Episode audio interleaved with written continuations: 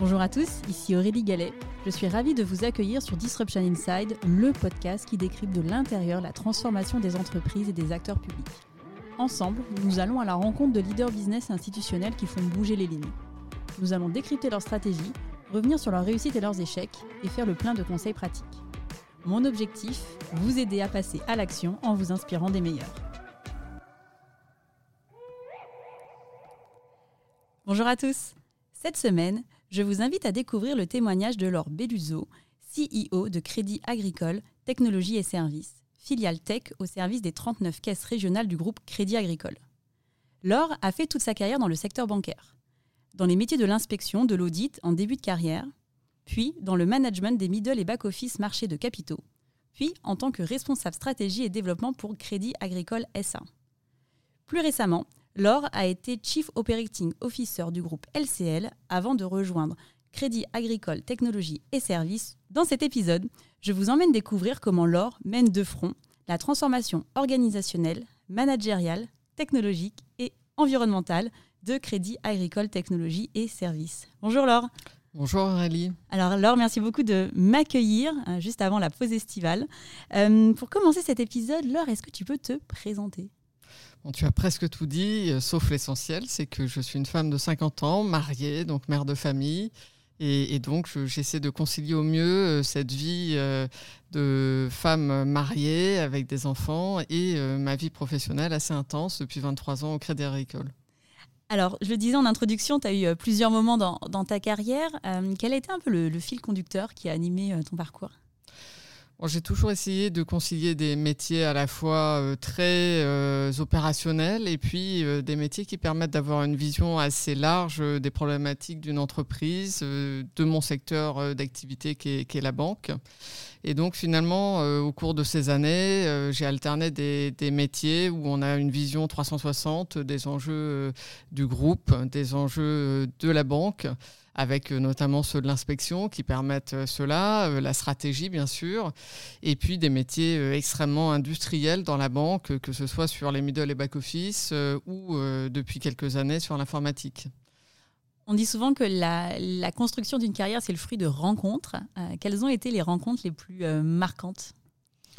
Alors ça, je suis tout à fait d'accord. Euh, moi, j'ai eu la chance euh, au Crédit Agricole euh, d'avoir des patrons formidables et, successivement, ils m'ont fait grandir. je pense notamment à l'inspection générale où, j'ai eu un patron, Michel Lemasson, qui m'a poussé à m'ouvrir à autre chose dans le groupe Crédit Agricole. C'est lui qui m'a ouvert finalement les portes d'un autre monde. J'ai aussi un, leader charismatique euh, qui est euh, Eric Botson, euh, qui, qui m'a appris les métiers industriels de la banque. il m'a fait découvrir ce métier-là dans un univers très international qui était passionnant.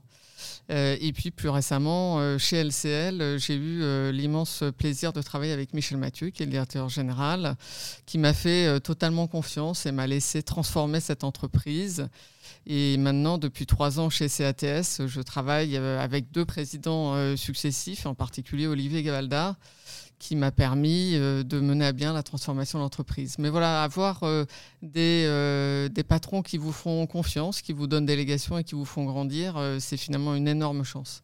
Quels sont les grands enseignements que tu as tirés de ces expériences? Alors, plusieurs enseignements. le premier, c'est que quand, on, quand on veut, on peut vraiment transformer euh, son dispositif euh, opérationnel. Ça passe d'abord par euh, la création de la confiance avec ses équipes. Et si on a finalement dressé l'objectif, si on a su y faire adhérer les équipes, et qu'on a la confiance de son patron, alors on a tout pour réussir une jolie transformation. Et chaque fois que j'avais ce cocktail-là, finalement, j'ai réussi à le faire. Et à la fin, ça crée de la fierté. Euh, pas seulement chez nous qui euh, menons euh, la barque, mais évidemment chez toutes les équipes qui sont fières de ce qu'elles ont réussi ensemble. Alors je le disais en introduction, donc ça fait à peu près trois ans que tu es en responsabilité, donc ça fait depuis mai 2020 pour être tout à fait précise. Donc tu prends la décision de quitter tes fonctions de Chief Operating Officer chez LCL pour devenir CEO de Crédit Agricole Technologie et Services. Qu'est-ce qui t'a attiré dans cette nouvelle aventure? Ça faisait quelques années chez LCL que je m'occupais aussi de l'informatique et euh, l'informatique finalement c'est euh, complètement consubstantiel à la banque. on a dans nos activités finalement des activités qui sont complètement liées à l'informatique. Et l'informatique, ça transforme le business model en particulier avec la digitalisation des, services. Et finalement, un métier qui peut paraître euh, le, métier en arrière-plan, qui est celui de l'informatique, c'est le métier assez fondateur pour la transformation des activités bancaires. Donc ça, c'est le, le, premier élément qui m'a attiré. Le deuxième, c'est que au Crédit Agricole, on a une tradition de décentralisation et de délégation. Et donc, quand vous êtes directeur général, ce qui est mon cas, euh, d'une entité, vous êtes euh, vraiment euh, avec des pouvoirs de DG. Vous êtes un entrepreneur du groupe avec une, finalement une vraie autonomie dans la gestion de l'entreprise, avec des relations intéressantes avec vos équipiers, avec les élus. Et, ça, être chef d'entreprise, c'est une expérience fantastique, je trouve, parce qu'on est des entrepreneurs au service du Crédit Agricole et, de leurs clients. Alors, comment est-ce qu'on devient CEO d'une filiale tech sans avoir véritablement baigné dans ce milieu depuis euh, bah, le début de ta carrière? Ah, c'est important. Moi, j'ai fait des études de, commerce. Hein. J'ai fait une grande école de commerce et pas du tout euh, une école d'informatique. Et pour autant, aujourd'hui, je me retrouve à, la tête de cette entreprise, à diriger beaucoup d'informaticiens bien plus compétents que moi dans ce domaine, heureusement d'ailleurs. Mais euh, je dirais, comment est-ce qu'on arrive là? D'abord, on arrive là parce que euh, on est capable de s'intéresser et de comprendre. J'en parlais encore hier soir avec certains de mes collègues qui me disait quand même quand tu es arrivé, on se disait on va tout lui apprendre. Ah ben non Ça, ça veut dire que oui, j'ai fait l'effort de, comprendre, j'ai fait l'effort de m'intéresser, et en plus, je trouve ça absolument passionnant. Donc, la, première, euh, finalement, le premier ingrédient de la recette, c'est de s'intéresser et, d'essayer de comprendre et, de s'approprier les, les, grands enjeux de l'informatique. Et je crois que c'est faisable par n'importe qui, pour peu qu'on en ait envie. Le, deuxième ingrédient, c'est que euh, être dirigeant de l'entreprise qui fait l'informatique pour les caisses régionales, le Crédit Agricole, c'est aussi s'intéresser au Crédit Agricole, comprendre leurs problématiques. Et finalement, moi, j'ai ce rôle de grand intermédiaire ou ambassadeur qui permet de faire en sorte que euh, le métier de banquier euh, parle bien aux informaticiens réciproquement. et c'est important de comprendre à la fois les enjeux de la banque et les enjeux de l'informatique. Et c'est ça qui fait la réussite euh, finalement euh, des dirigeants non informaticiens à la tête euh, d'entreprises informatiques pour les banques. Alors, est-ce que tu peux hum, nous présenter un peu plus en détail Crédit Agricole Technologies et Services et notamment partager quelques chiffres clés? Oui, alors euh, cette entreprise qui est Crédit Agricole Technologies et Services, c'est euh, le fruit de fusion. Euh, auparavant, on avait cinq systèmes d'information différents dans les caisses régionales. Depuis une douzaine d'années, on a décidé de migrer pour avoir un seul système d'information unique et on a créé Crédit Agricole Technologies et Services. Donc c'est une entreprise assez récente qui compte à peu près 1700 collaborateurs internes. Euh, et euh, au-delà de ces internes, on fait aussi appel à la prestation qui représente à peu près une force de travail de l'ordre de 7 à 800 euh, collaborateurs en moyenne chaque, année. Donc ça veut dire globalement qu'on a à peu près une force de travail qui avoisine les 2500 collaborateurs, ce qui est assez colossal. Ça fait un budget annuel de 950 millions d'euros. Hein. Vous voyez, les enjeux sont importants. Euh, et l'informatique, c'est un centre de coût très important euh, pour euh, toutes les banques. Mais encore une fois, c'est une entreprise qui est au cœur de l'innovation, de l'investissement pour les banques. Pour vous donner un autre chiffre auquel je tiens beaucoup, c'est que sur les 1700 collaborateurs, il y en a plus de 950 qui ont été recrutés depuis 2018. Ça, ça vous illustre la transformation notamment humaine, que nous avons euh, conduite ces dernières années euh, chez euh, CATS, hein, c'est notre petit nom. Et, ça montre aussi la capacité à être attractif dans un monde qu'on dit hostile, qui est celui du marché de l'emploi informatique. Autre caractéristique, et, ça fait partie des, beaux ingrédients de, la recette, c'est que nous sommes très provinciaux. Donc si aujourd'hui nous sommes dans les locaux parisiens de Crédit Agricole Technologies et Services, en fait, euh, nous sommes avant tout provinciaux avec euh, cinq sites en province, notamment euh, le plus important étant celui de, Montpellier. quel est un peu ce, ton, le, positionnement de Crédit Agricole TS et la manière dont vous travaillez finalement avec, avec les, personnes du groupe? Alors, c'est l'entreprise qui est en charge de développer les applications qui vont être utilisées par les conseillers Crédit Agricole en agence et aussi et surtout, je dirais, par les clients, les Français, qui aujourd'hui ont un compte au Crédit Agricole. Ça veut dire que on a à peu près 9 euh, millions d'utilisateurs de l'application mobile euh, Crédit Agricole euh, tous les mois, avec une intensité d'ailleurs d'utilisation qui est fascinante, puisque un client qui utilise son application, il s'y connecte à peu près 23 fois par mois en moyenne.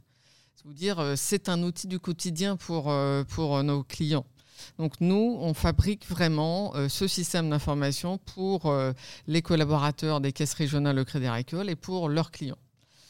En revanche, on n'est pas en charge de la production informatique, c'est-à-dire on n'est pas en charge de l'administration des data, centers, on ne fait pas la mise en production euh, des serveurs euh, la nuit. Ça, c'est une autre filiale du groupe euh, Crédit Agricole qui le fait, qui s'appelle Crédit Agricole Groupe Infrastructure Plateforme. Donc on est partenaire de, cette importante filiale qui fait la production informatique pour nous. Et surtout, on est euh, finalement au service des caisses régionales, les 39 caisses régionales, qui sont euh, à notre conseil euh, de surveillance, qui décident des orientations stratégiques de l'informatique, c'est-à-dire ils nous disent bah, cette année il faut faire plus de digital, plus d'investissement par exemple dans les crédits. voilà, donc on choisit les grandes thématiques. Ce sont les caisses régionales qui décident et nous on exécute au mieux en optimisant les coûts, en optimisant évidemment l'expérience client utilisateur euh, qui est au centre euh, de, de nos priorités. Alors quel était ton rapport d'étonnement quand tu es arrivé euh, à ton poste en mai 2020 alors, je suis arrivé pas vraiment au bon moment, je crois qu'on peut le dire. Je suis arrivé en plein milieu du premier confinement, ce qui pour une prise de poste n'est pas l'idéal. Donc, j'ai commencé par rencontrer mes équipes beaucoup en visio et franchement, je le souhaite à personne. Pour autant, euh, ce qui m'a le plus fasciné, euh, c'est euh, vraiment l'état d'esprit de cette entreprise. C'est une entreprise extrêmement dynamique, avec un engagement de chacune et chacun qui est rare. je peux témoigner d'un nombre de fois incroyable où on appelle nos équipes à n'importe quelle heure.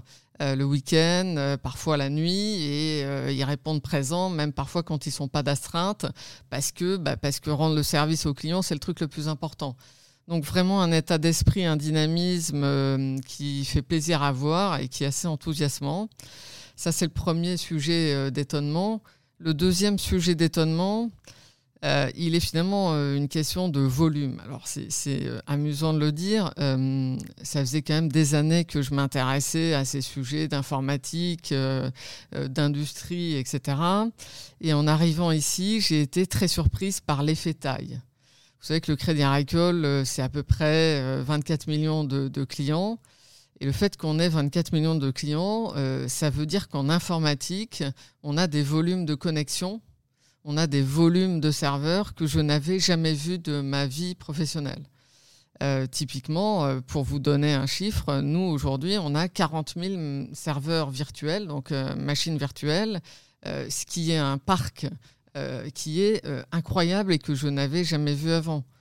On a des connexions à notre système d'information par les clients qui, sont incroyables en volume.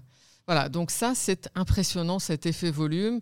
Euh, que je n'avais euh, jamais rencontré jusque-là. Et je vois même que des grands noms de l'informatique, qui sont nos fournisseurs, quand je leur donne nos volumes, bah, ils ne sont pas habitués. Voilà.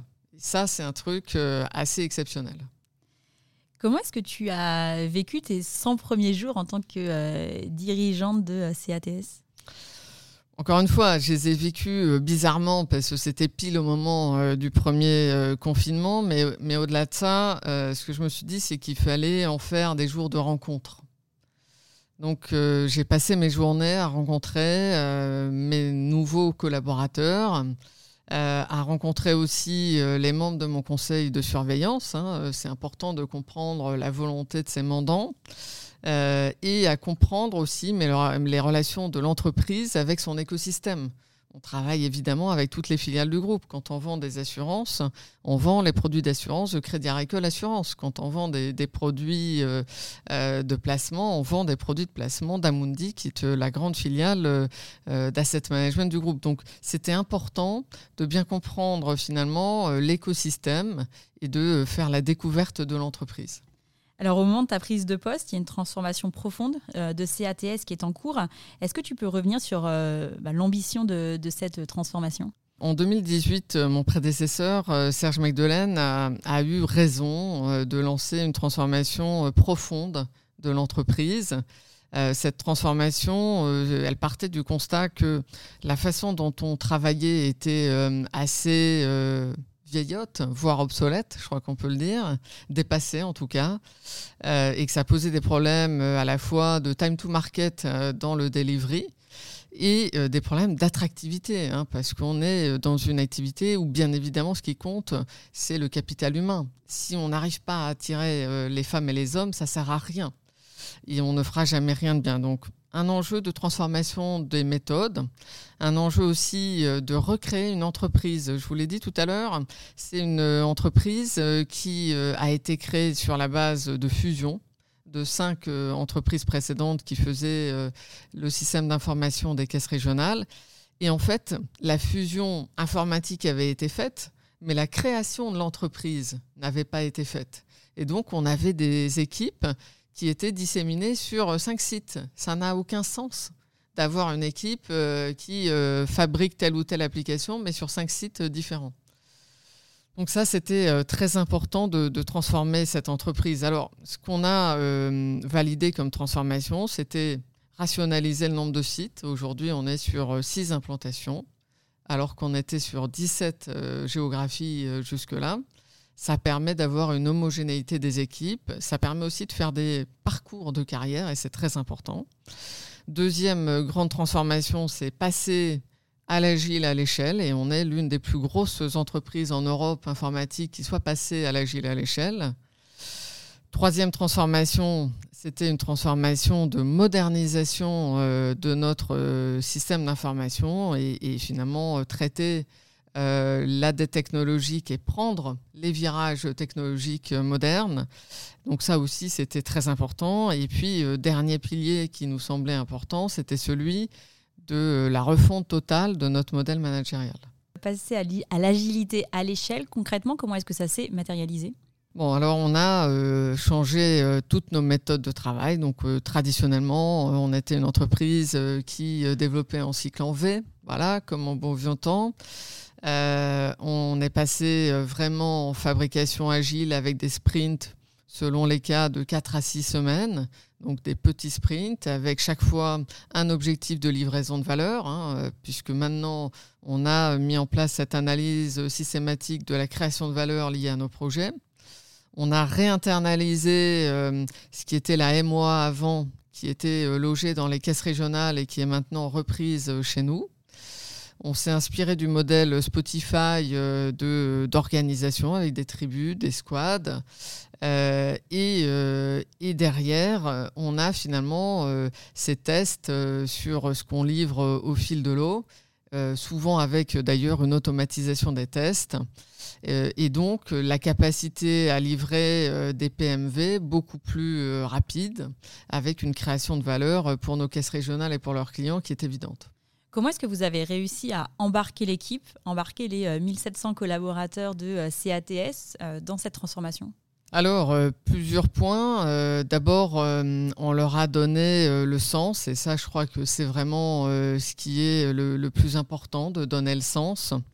le deuxième point, et, et ça a été l'un des ingrédients du succès, c'est que euh, en fait, on a euh, expliqué qu'on allait réinternaliser la maîtrise de notre système d'information. Pour être très clair, le 1er janvier 2019, on était à peu près 1000 collaborateurs et vous voyez, aujourd'hui, on est 1700. C'est pas tant qu'on ait augmenté notre capacité euh, de, charge de travail, on va dire, c'est qu'on on a complètement basculé notre ratio interne-externe en essayant d'internaliser. Donc ça fait beaucoup de 109 Et ça a créé une dynamique avec des équipiers dans, nos murs qui ont adoré finalement ce changement de dynamique, cette arrivée de 109. et puis, et puis finalement, on s'y attendait évidemment pas, mais le Covid a été un moment de démonstration de l'intérêt de ce modèle d'agilité à l'échelle. On a démontré, avec la crise Covid, qu'on était capable de livrer en quelques semaines des, euh, choses, euh, alors que jusque-là, bah, à chaque fois que les caisses régionales demandaient quelque chose, bah, ça prenait un an, parfois un an et demi, parfois deux ans. Euh, et donc, on est passé d'un cycle de livraison où on était plutôt sur 18 mois en moyenne à aujourd'hui 6 mois de time to market. Et cette crise Covid, où on a aidé les caisses régionales par notre réactivité que permettait le modèle agile, ça a donné un sentiment de fierté à l'entreprise parce que tous les jours, elle recevait des merci de la part des caisses régionales, qui a été euh, finalement le, petit plus qui nous a aidé à aller encore plus vite dans notre transformation. Alors, tu, le, disais, donc il y a eu un certain nombre de collaborateurs qui ont rejoint les équipes pour accompagner cette transformation et qui ont apporté du, du 109. Comment est-ce que tu as accompagné les personnes qui étaient en poste dans justement bah, le reskilling et l'apprentissage de nouvelles méthodes de travail? Alors, énormément de mesures d'accompagnement. On a commencé par les équipes managériales euh, ça, c'était important parce qu'on voulait avoir un nouveau modèle de management euh, pour euh, s'adapter aux nouvelles façons de travailler. Donc, il, fallait que les managers soient en ligne avec ces priorités-là et ces nouvelles façons de, manager. La, deuxième chose, c'est qu'on a formé nos équipiers existants aux nouvelles méthodes. On les a formés au, travail en agile. On a formé certains euh, à des prises de fonctions nouvelles. Il y en a qui sont devenus Scrum Master. Évidemment qu'ils n'étaient pas Scrum Master avant. Donc, euh, bah, ça veut dire qu'il fallait les former à ces nouveaux métiers.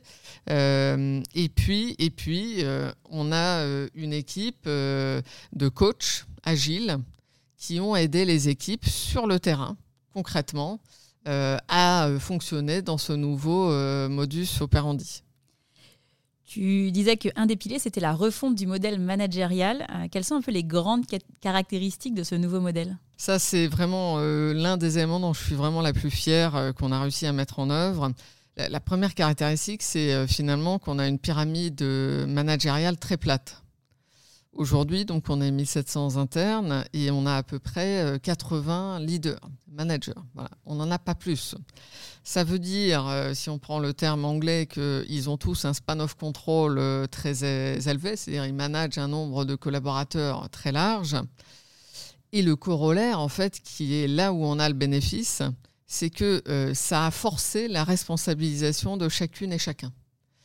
Et donc finalement, nos équipes, elles ont la chance d'être responsabilisées une squad n'a pas de manager en tant que tel. Hein. Elle est, c'est une petite équipe euh, de 6 euh, à 15 personnes, sans patron dans la squad.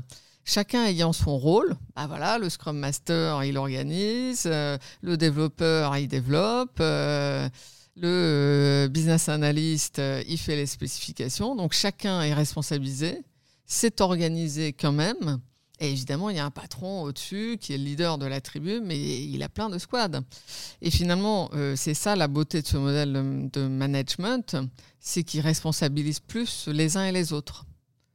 Et, finalement, c'est ce qu'on euh, voit euh, dans nos enquêtes internes, c'est que ce qu'ils apprécient, c'est qu'ils ont des responsabilités. Est-ce que tu as fait évoluer le modèle de rémunération associé? Oui, alors euh, forcément, euh, ça s'accompagne d'une évolution euh, du modèle de rémunération. Dans les limites quand même de ce qui est possible. Pourquoi? Parce qu'on est affilié à, une convention collective qui est celle du Crédit Agricole, qui est plutôt une convention collective évidemment qui a été conçue pour des banquiers plus que pour des informaticiens, mais, mais on a mis notamment dans nos accords d'intéressement évidemment des schémas euh, d'organisation et de rémunération qui sont en lien avec les objectifs de l'entreprise. Alors comme tu disais qu'il y a finalement 80 leaders, euh, disons le, parcours de progression linéaire, c'est-à-dire de monter en responsabilité et donc du coup d'avoir des équipes où euh, bah, je suis manager de manière effective en fait de, cette équipe, bah, finalement c'est plus véritablement la, trajectoire qui est proposée aux collaborateurs de, de CATS. Comment est-ce que vous avez euh, bah, du coup bah, changé aussi un peu ce, paradigme d'évolution euh, dans, la carrière que l'on propose chez Crédit Agricole euh, TS bah, En fait, aujourd'hui, dans notre entreprise, ce qui est le plus valorisé, je dirais, c'est le parcours d'expertise. Et c'est ça qu'on a énormément travaillé avec la direction des ressources humaines et, et les leaders, c'est de valoriser la montée en expertise finalement, la voie royale n'est pas forcément le management. C'est évidemment que c'est bien, mais ce n'est pas la voie royale. Euh, il y a d'autres voies royales et, l'alternative, c'est la montée en expertise, ce qui fait que on a reconstruit toute notre euh, pyramide de postes avec, euh, pour chaque poste, des niveaux de seniorité différents et des niveaux d'expertise technique qui permettent de progresser en rémunération, évidemment, mais aussi d'être reconnu dans son niveau d'expertise. Et ça, ça tombe bien parce que l'informatique, c'est un métier d'expert. Tout le monde n'est pas euh, fait pour être manager euh, quand euh, on est expert. Et d'ailleurs, on a besoin de cette expertise. Donc, on a besoin de monter en compétences et en niveau de seniorité d'expertise. Et finalement, on a finalement révolutionné notre système de gestion des ressources humaines avec euh, un, focus énorme sur la montée en expertise euh, des informaticiens. Ça marche bien, beaucoup s'y retrouvent parce que euh, la plupart d'entre eux aiment ce métier technique et la progression, dans ce métier technique. Le corollaire, qui est super important et, sur lequel on voit vraiment les premiers fruits se matérialiser depuis un an et demi, c'est qu'on a fortement développé la mobilité interne. Donc euh, euh, un, développeur euh, qui travaille aujourd'hui sur des sujets d'épargne, et eh ben demain, il peut passer développeur senior sur, à contrario, ben, des sujets d'assurance. Voilà, mais c'est bien, c'est différent. le sous-jacent n'est pas le même et il a à la fois une capacité à travailler sur d'autres problématiques euh, au sein d'autres équipes, tout en ayant des possibilités euh, de mobilité interne euh, dans l'entreprise. Alors tu disais tout à l'heure, tu es au service de tes clients internes, notamment des, caisses régionales. forcément, cette réorganisation, ces nouveaux modes de fonctionnement a eu aussi un impact dans la manière dont vous avez travaillé avec les métiers. comment est-ce que vous avez accompagné ce changement et comment est-ce que ça s'est matérialisé concrètement?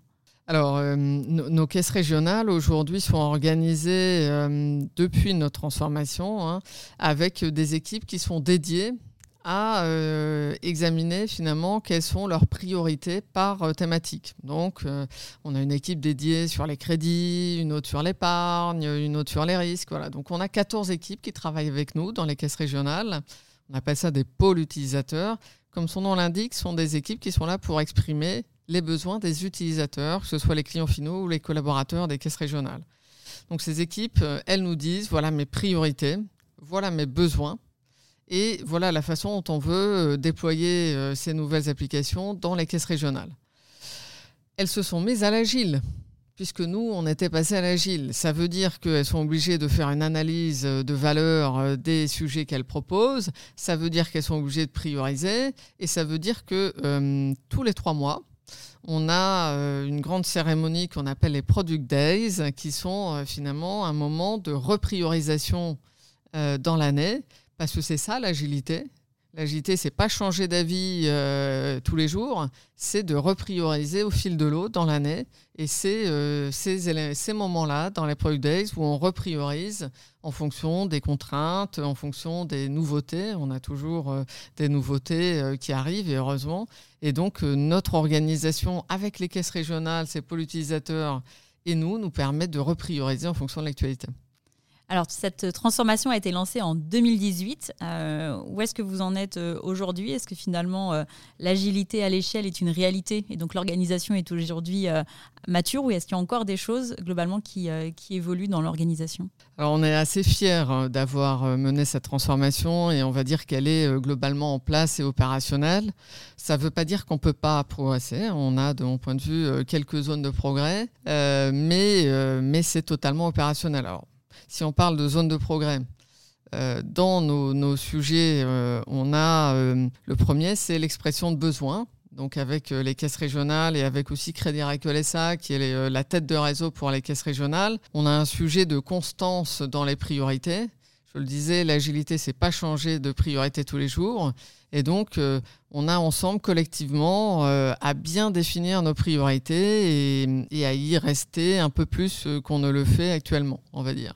Ça, c'est le premier sujet important d'ailleurs euh, de, notre agilité. Le, deuxième euh, sujet d'agilité, euh, on est super bon dans l'agilité dans une squad, même dans une tribu. Et le truc qui est plus compliqué dans le système d'information d'une entreprise bancaire, c'est que tout est très interdépendant. Et donc là où on a encore des marges de progrès, c'est pour tous les projets qui sont très très très transversaux ou même en utilisant des techniques comme le PI planning. Voilà, c'est moins facile de piloter un projet qui fait intervenir 14 squads qu'un projet où il y en a deux qui travaillent ensemble. Ça, c'est clair. Et donc, ça reste une marge de progrès, bien sûr. Alors euh, forcément, euh, CATS est un peu en, première ligne des évolutions euh, technologiques pour, pour le groupe Crédit Agricole. J'ai une question pour toi de Romain Liberge, qui est directeur marketing et design du groupe Maïf, qui souhaitait te poser la question suivante. À l'heure du boom de l'IA, est-ce qu'on est finalement aujourd'hui dans une euh, dynamique de human after all ou l'affaire est pliée? Alors moi, je, pense que euh, c'est très important de concilier les deux. Et, je vais vous donner un, exemple, euh, et, tu vas voir, Aurélie, c'est vraiment comment on concilie l'humain et le digital, la techno, l'innovation, en particulier l'IA. Aujourd'hui, on a mis en production euh, un outil pour euh, les conseillers, que d'ailleurs on a décliné pour euh, les clients, qui est un outil tout bête, qui est un bot. Ce bot, il a une raison d'être très simple, c'est que un conseiller, il a plusieurs centaines de produits à commercialiser. Un être humain normal ne peut pas tout savoir. Il y a des choses compliquées, par exemple quand vous vendez des produits d'assurance eh ben, il y a des spécificités qu'il faut connaître euh, pour assurer telle ou telle maison euh, qui a des dépendances, etc. Et le bot est là pour répondre aux questions rares. Et donc le conseiller, il tape euh, sa question dans le bot et il a la réponse qui lui permet d'apporter la réponse à, sa cliente ou à son client en direct. Et en plus, il en ressort assez fier parce qu'il a traité une problématique rare sans avoir besoin d'aide extérieure et son dossier, il est plié c'est bon, c'est fait. Bonne euh, satisfaction du, client et euh, pour le collaborateur, euh, c'est super, il n'est pas perdu face à son client. Donc ça, c'est vraiment de l'IA qui augmente l'humain. Et c'est hyper important. autre exemple, l'IA, c'est de la satisfaction client parce que c'est réduire la fraude. Ça, nous, on investit énormément euh, dans l'IA pour éviter que nos clients euh, ne se fassent euh, hacker, ne se fassent pirater leurs comptes. Et ça, c'est un énorme gain de satisfaction.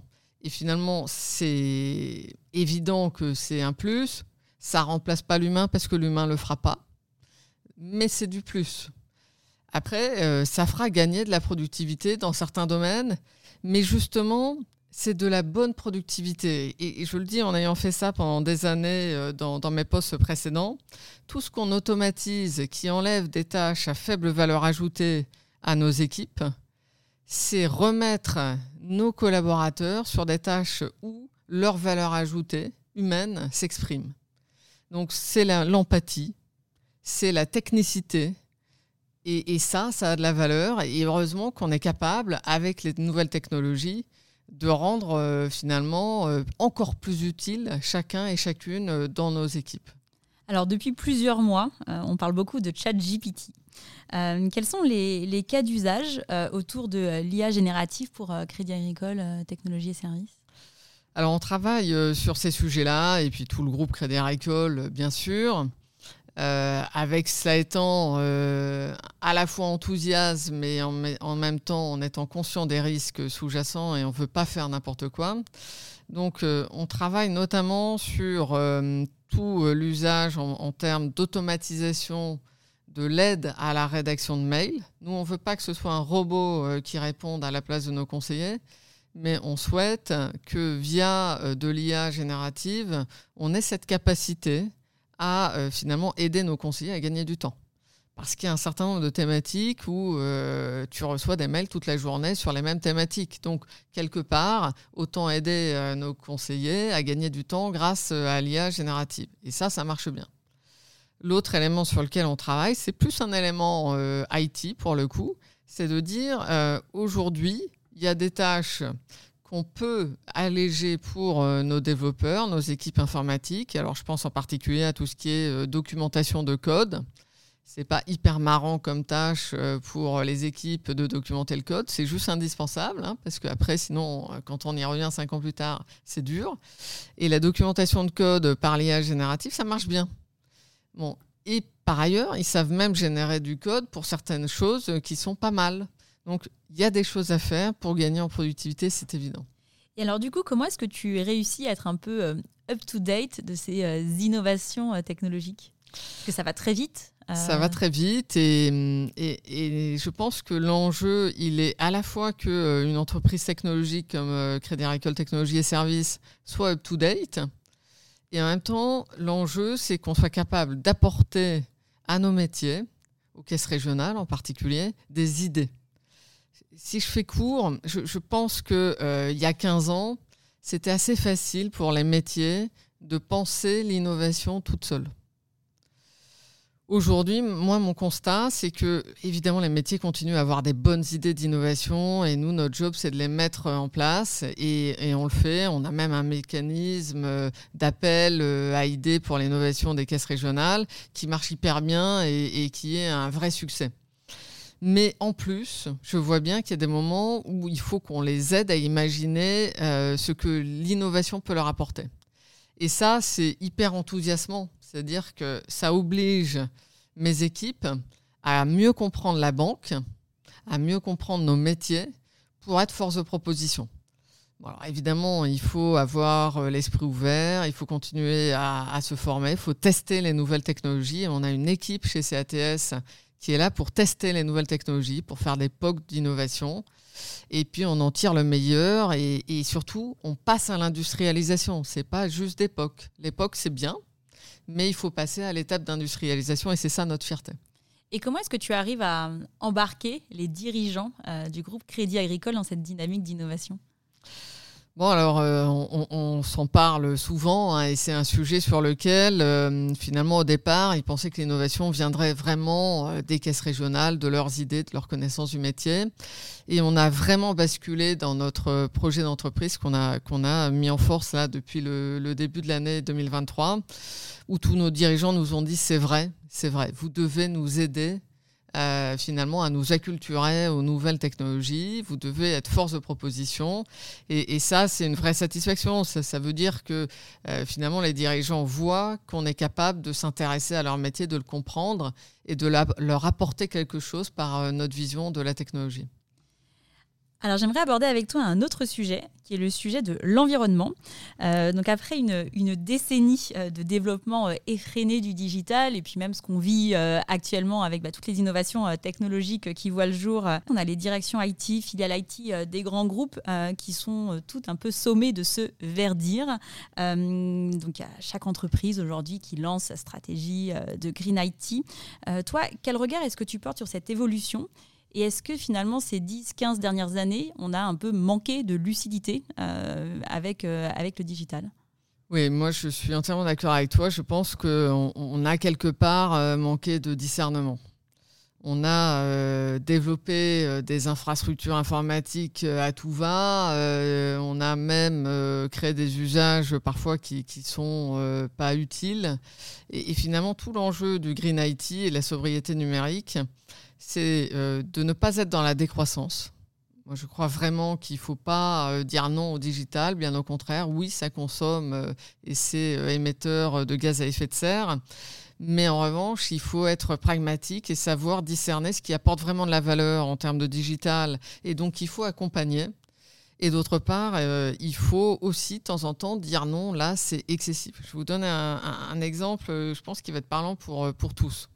Donc, quand on a lancé notre nouvelle application mobile, euh, on s'est demandé quelle était la profondeur d'historique d'opération qu'il fallait mettre. Là, les caisses régionales me disent Ah, N26, Revolut, tout ça, les néobanques, ils font trois ans euh, d'historique. au Crédit Agricole, comme on a beaucoup de clients, trois ans d'historique, ça fait des milliards de transactions. Et des milliards de transactions, c'est beaucoup de serveurs, c'est beaucoup de gaz à effet de serre qui sont émis. Et donc, finalement, on s'est dit, attention, est-ce qu'on crée vraiment de la valeur pour les clients au regard du coût environnemental euh, de euh, cette profondeur d'historique?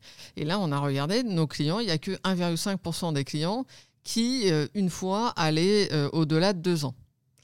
Bon, alors ce qu'on s'est dit de façon assez pragmatique, et c'est ça le discernement, c'est ben, on va faire deux ans c'est pas qu'on peut pas faire trois ans, on fait trois ans si on veut, sauf qu'on rajoute trop de serveurs. Et trop de serveurs, c'est trop de CO2. Donc on a fait deux ans de profondeur d'historique, et ça, ça correspond à 99% des besoins des clients. Et par ailleurs, ils ont leur relevé de compte pendant cinq ans. Donc c'est complémentaire. Et c'est ça la sobriété numérique raisonnée. On n'est pas dans la décroissance et on n'est pas non plus dans la gabegie. C'est ça qu'on essaye de faire. Alors après, concrètement, qu'est-ce qu'il faut faire pour euh, réussir euh, finalement à trouver un, nouveau paradigme en matière de sobriété numérique. Bon, la première chose, euh, c'est de commencer à intégrer cette dimension de Green IT dans tous les process. Quand on fait l'analyse de la valeur euh, avec nos mandants, eh bien, il faut se poser la question de est-ce que je crée de la valeur par rapport à l'impact carbone de ce que je vais faire? Première chose. Deuxième chose, euh, il faut euh, évidemment travailler avec les nouvelles méthodes d'éco-conception. Donc euh, tout ce qu'on fabrique va consommer moins à l'avenir. Et troisième chose, il faut travailler avec nos fournisseurs, et c'est très important, parce que si nos fournisseurs fabriquent des choses qui ne sont pas du tout green, on va avoir une facture carbone qui vient de nos achats qui est déraisonnable. Et donc c'est pour ça qu'il faut prendre dans le critère d'achat la dimension carbone. Et la quatrième dimension, elle est très importante aussi, c'est travailler sur son patrimoine. En fait, si on ne décommissionne pas les vieilles applications, si on ne fait pas des efforts de rationalisation de notre parc de serveurs informatiques, eh bien, on renouvelle euh, de façon euh, dispendieuse les serveurs qui sont hyper émissifs. Donc, il faut vraiment travailler la rationalisation du parc. Et ça, nous, on commence à le faire. On a baissé notre parc de serveurs informatiques pour la première fois l'année dernière et on voit les effets. C'est impressionnant. Le, parc de serveurs, c'est ce qui euh, génère le plus euh, d'émissions carbone pour euh, CATS oui, alors de façon incontestable, hein, ce qui consomme le plus finalement, c'est l'installation de nouvelles machines. Les machines, finalement, 80% des émissions carbone, c'est au moment de l'installation c'est parce que c'est la construction d'une machine euh, qui, coûte cher en carbone, son transport euh, jusqu'au data center. Et c'est pareil, même pour vous, pour euh, ton PC, ton smartphone, et ben c'est ça qui est hyper émissif, c'est la construction. Après, quand on regarde l'usage, et parce que nous, on essaye d'optimiser l'usage aussi pour qu'il consomme moins en électricité, c'est quand même assez marginal. Ça ne veut pas dire qu'il ne faut pas le faire, d'ailleurs on le fait. Mais euh, par rapport euh, à l'émission de carbone euh, liée à, l'achat de nouveaux serveurs, c'est incroyablement plus faible. Est-ce que vous travaillez aussi sur l'équipement des collaborateurs dans les caisses? Exactement. Ça, c'est un truc hyper important. C'est, on s'est rendu compte que nos ratios d'équipement, ils étaient un peu somptuaires. Pourquoi? Pour une raison euh, extrêmement basique, c'est que on est passé à des euh, PC portables dans les caisses régionales au moment de la crise euh, sanitaire. Alors c'était anticipé, mais c'était au moment de la crise sanitaire. Et donc, à un moment d'urgence, on n'a pas revu les façons de travailler. Sauf que quand tu as un PC portable, tu n'as plus besoin d'un PC pour projeter sur les écrans dans chaque salle, tu n'as plus besoin de PC pour les salles de formation, tu peux repenser ton plan de secours sans mettre des batteries de PC euh, partout. Et donc, on n'a pas réduit à l'époque euh, nos ratios d'équipement alors qu'il fallait absolument le faire. L'autre élément, c'est qu'on s'est rendu compte que euh, les imprimantes étaient très émissives en carbone. Donc, de la même façon, on travaille sur beaucoup plus de signatures électroniques, beaucoup moins d'éditions, de papier, et donc beaucoup moins d'imprimantes hein, qui sont hyper émissives. Enfin, on regarde aussi l'équipement en tablette. Euh, dans, euh, dans, tous les réseaux bancaires, on a eu une mode. Voilà. Il y a 10-15 ans, on a tous mis des tablettes partout. Aujourd'hui, quand on regarde à quoi servent les tablettes, elles servent euh, à 95% à signer électroniquement, donc de façon digitale, un contrat. Franchement, avoir une belle tablette avec plein de métaux rares, un coût carbone épouvantable juste pour signer, il y a un truc qui ne va pas. Et donc, on est en train de regarder comment est-ce qu'on peut finalement utiliser plus le PC du collaborateur, éventuellement avec des accessoires. Par exemple, ça peut être sur ton smartphone que demain, tu signeras tous les contrats au Crédit Agricole. Comment est-ce que tu, tu intègres euh, ces, ces, priorités environnementales euh, dans ton plan d'action. Est-ce que tu as quelqu'un au sein de tes équipes qui est en charge euh, de manière transverse de cette problématique? Est-ce que c'est plutôt directement enfin, infusé bah, auprès des 80 leaders dont tu parlais? Et est-ce que toi, en tant que dirigeante, tu as vu aussi une évolution entre le moment où tu as pris ton poste en mai 2020 Est-ce que typiquement, c'est des sujets que tu regardais avec ce niveau d'intensité lors de ta prise de poste ou c'est quelque chose qui est plus récent? Bon, alors pour répondre à ta dernière question, euh, franchement, je suis arrivée, c'était pas quelque chose euh, qu'on regardait beaucoup. Et, vraiment, on le regardait pas trop parce que euh, on était avant tout euh, sur les obsessions euh, classiques des dirigeants d'entreprises informatiques, que sont la qualité de service, voilà, faut que ça marche, que sont la lutte contre la cybercriminalité et les risques informatiques. Donc ça, c'est nos obsessions classiques, et on en a rajouté une nouvelle. Voilà, c'est très clair, c'est une nouvelle obsession celle euh, de euh, la sobriété numérique. Et c'en est devenu une obsession, à tel point que c'est l'une de nos priorités dans notre plan d'entreprise.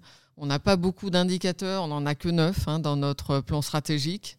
Voilà, ben, il y en a un sur euh, la baisse de nos infrastructures. On s'est dit qu'à 2025, on devait baisser de 25% nos infrastructures informatiques. C'est énorme. Hein. c'est énorme parce qu'on sait très bien qu'on va développer plein de nouveaux produits et services, que les usages, de toute façon, vont continuer à monter mais on s'est donné cet objectif hyper ambitieux et je pense qu'on l'atteindra de baisser de 25% nos, émissions euh, via nos infrastructures. Autre élément, ben, on s'est dit que la logique c'était de nommer un leader RSE. Et ce leader RSE, il a plusieurs euh, jobs. Premier job, c'est d'animer les pratiques de sobriété numérique dans l'entreprise. C'est évidemment super important. Deuxième job, c'est euh, d'accompagner les caisses régionales dans la réduction de leurs euh, propres émissions carbone liées à l'informatique. il ne faut pas que j'ai une caisse régionale euh, qui achète trop de PC ou de smartphones euh, ou de tablettes, parce que sinon, évidemment que ça va finalement consommer trop en carbone pour l'ensemble du groupe. Donc, il faut accompagner les utilisateurs aussi pour réduire le bilan carbone IT. Donc c'est très important. Et donc on a une, jolie équipe qui vient de se créer sur ces sujets-là. On a évidemment formé les 80 leaders euh, à la sobriété euh, numérique et puis on a euh, formé tous nos développeurs à l'éco-conception. Voilà, donc maintenant quand tu développes du code chez CATS, tu as évidemment à la fin des scans de qualité de code et dans les différents scans de qualité de code, tu en as un sur l'éco-conception. Voilà, on te dit si tu es bon ou pas. Est-ce que tu es vert? Euh, j'ai euh, une, question pour toi. Dorly Azan, directrice générale de Carrefour Banque et Assurance. De quoi es-tu la plus fière depuis que tu as shifté dans le monde de l'IT dans une culture pure mutualiste? Euh, sans conteste, ce dont je suis le plus fier, c'est d'avoir livré la nouvelle application mobile du Crédit Agricole. Donc, c'est l'application qui est utilisée par quand même tous les clients du Crédit Agricole. C'est finalement euh, un outil qui est utile euh, à 9 millions de Français au quotidien. C'est un vrai plaisir de savoir qu'on les aide parce que c'est leur outil du quotidien euh, pour faire un virement, pour regarder leur compte, pour se dire « Ouh là là, j'ai perdu ma carte, je vais la bloquer ». Et donc, on sait qu'on est utile quand on fait ça et quand on voit qu'ils apprécient l'application, bah, ça donne une vraie fierté collective dans l'entreprise. Et honnêtement, bah, voilà, je suis fier de ce que notre entreprise a fait pour les clients. Et euh, quel a été ton plus gros échec? Bon, alors euh, des échecs, on, en a toujours. Il y a tel ou tel projet qui s'est pas super bien passé, c'est évident, euh, même si c'est de plus en plus rare. Après, je ne sais pas si on a eu beaucoup d'échecs chez CATS ces dernières années, mais, mais, mais bien sûr, c'est plutôt des projets qui sont un peu embourbés. C'est ça. Et quelles sont tes priorités d'action dans les deux prochaines années? Bon, alors nos, priorités, elles sont assez claires. Hein. On s'est redites euh, ensemble avec les caisses régionales et puis avec euh, euh, tous les équipiers de l'entreprise. Nos priorités, c'est d'abord la satisfaction de nos clients et collaborateurs. Et ça, c'est vraiment la priorité absolue. Ça veut dire la qualité de service hein, que j'évoquais euh, tout à l'heure, évidemment. Ça veut dire améliorer l'UX aussi. Et, ça, vous voyez au sourire que vous créez chez les gens euh, que vous avez fait un truc. Quand ils sont tout heureux parce qu'ils testent une nouvelle appli, un nouveau design sur tel ou tel applicatif. Voilà, vous sentez qu'on a fait basculer les choses. Donc ça, c'est notre première obsession. Euh, le deuxième euh, enjeu, je pense qu'on a relevé, on vient d'en parler, euh, c'est le Green IT. C'est pas évident. C'est évidemment ça la responsabilité, c'est de faire shifter notre modèle pour à la fois servir tous les clients et en même temps être plus responsable. Et, ça, j'y tiens beaucoup. Et puis, bien sûr, on a des enjeux humains. et, moi, ça, ça me passionne absolument de voir comment notre entreprise euh, elle sait à la fois euh, attirer les femmes et les hommes, et puis euh, elle sait les, retenir dans la durée parce qu'elle leur propose des évolutions de carrière, parce qu'ils sont heureux dans cette entreprise aussi. Hein. Ce n'est pas juste une question de faire des évolutions de carrière. Et puis si je reviens en arrière, tiens, il y a un truc que j'ai pas réussi à faire, c'est à changer le niveau de féminisation de mon entreprise. Pourtant, c'est quelque chose auquel je suis hyper attachée la diversité, en particulier euh, la, mixité. Euh, et, ce qu'on voit aujourd'hui, c'est que les écoles d'ingénieurs informatiques, elles sont euh, très peu mixtes. Dans l'entreprise, on est 35% de femmes.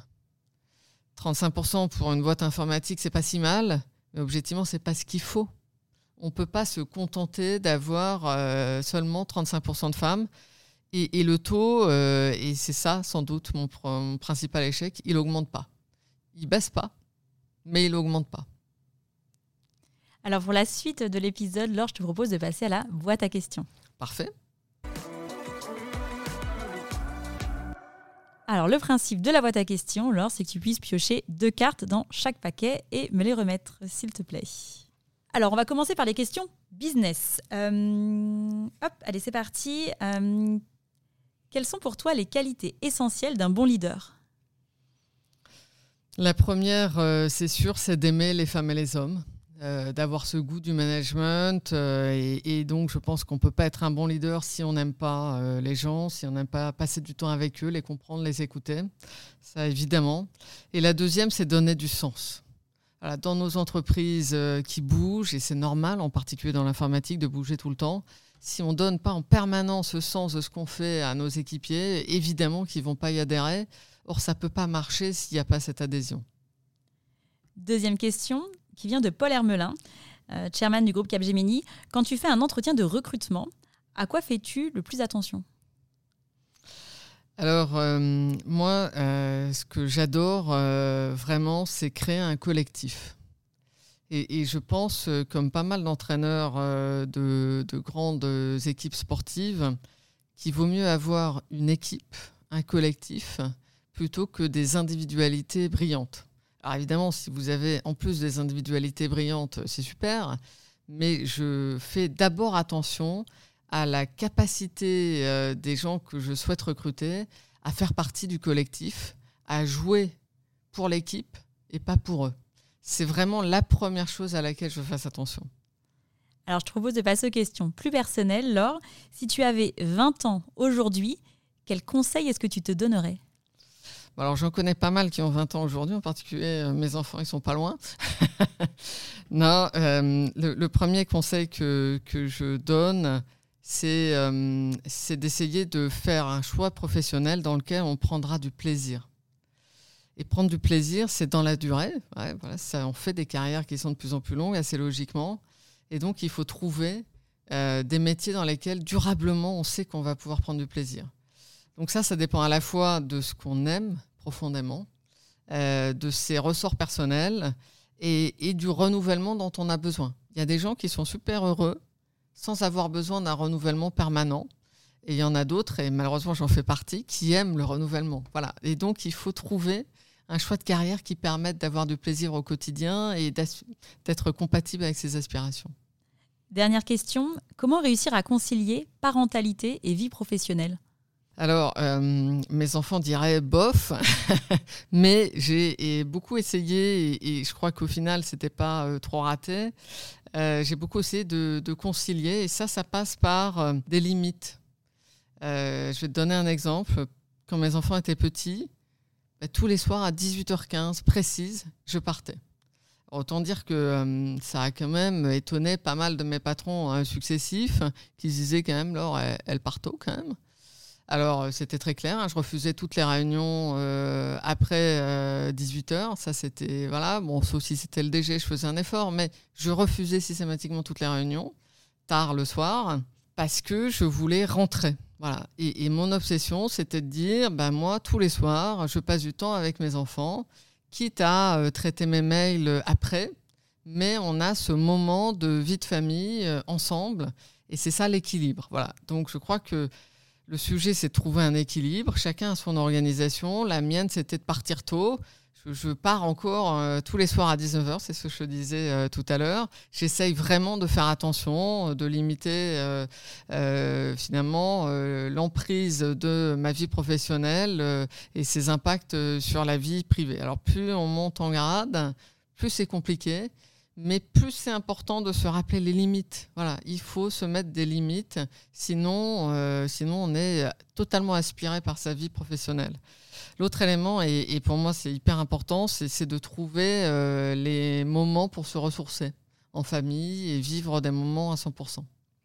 En tant que dirigeante, tu as aussi un, un, rôle de rôle modèle finalement aussi vis-à-vis des équipes. Euh, comment est-ce que toi tu accompagnes justement enfin, ces sujets de la, parentalité euh, et le fait que toi-même bah, tu te permettes de partir à 19h en disant bah, c'est OK Est-ce qu'il y a des règles euh, qui ont été mises en place chez Crédit Agricole TS pour permettre justement aux collaborateurs bah, de se sentir bah, plus équilibrés dans la gestion de la parentalité? Alors euh, oui, d'abord euh, évidemment on a mis en place euh, des solutions de télétravail avec un accord qui est à peu près deux jours de télétravail par semaine.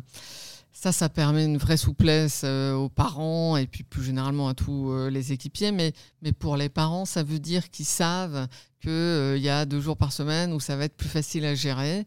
Et, c'est tant mieux. Et finalement, c'est un bon deal pour tout le monde. Euh, le deuxième élément, c'est qu'on n'est pas censé faire des réunions à n'importe quelle heure. Et ça, c'est important de mettre des limites, et en particulier au moment de, des confinements. C'était très important de rappeler les limites parce qu'on s'est rendu compte que euh, ça s'arrêtait pas pendant les confinements. Euh, ils croyaient que du coup, on était disponible 24-24. Et, et, ça, fallait mettre des limites. Et, et moi, j'y tiens beaucoup. Et l'autre élément auquel moi, je suis très attentive, c'est à promouvoir régulièrement des femmes soit dans des postes d'expertise, soit dans des postes de leader, y compris des femmes qui ont des enfants en bas âge, euh, y compris des femmes qui sont au 4-5e, en disant que ce sujet-là, euh, finalement, euh, c'est très compatible. C'est de l'organisation. Alors, si elles le veulent, hein, il y en a qui ne veulent pas, évidemment. Mais, mais notre obsession, c'est d'avoir des, des, femmes, pas que à la direction générale de l'entreprise, qui puissent prendre des responsabilités et montrer que c'est possible de concilier. Un grand merci Laure. Euh, si on souhaite suivre ton actualité, où est-ce qu'on te retrouve? Alors sur LinkedIn, euh, sans aucune difficulté, facile à suivre. Très bien. Bah, écoute, merci beaucoup. Avec plaisir. Merci Aurélie. C'est la fin de cet épisode, j'espère qu'il vous a plu. Pour m'aider à faire connaître le podcast, c'est très simple. Parlez-en autour de vous. Mettez une note 5 étoiles accompagnée d'un gentil commentaire. Et abonnez-vous à mon compte pour être notifié des prochains épisodes.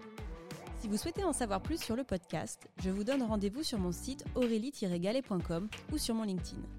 Un grand merci à tous et rendez-vous la semaine prochaine pour un prochain épisode.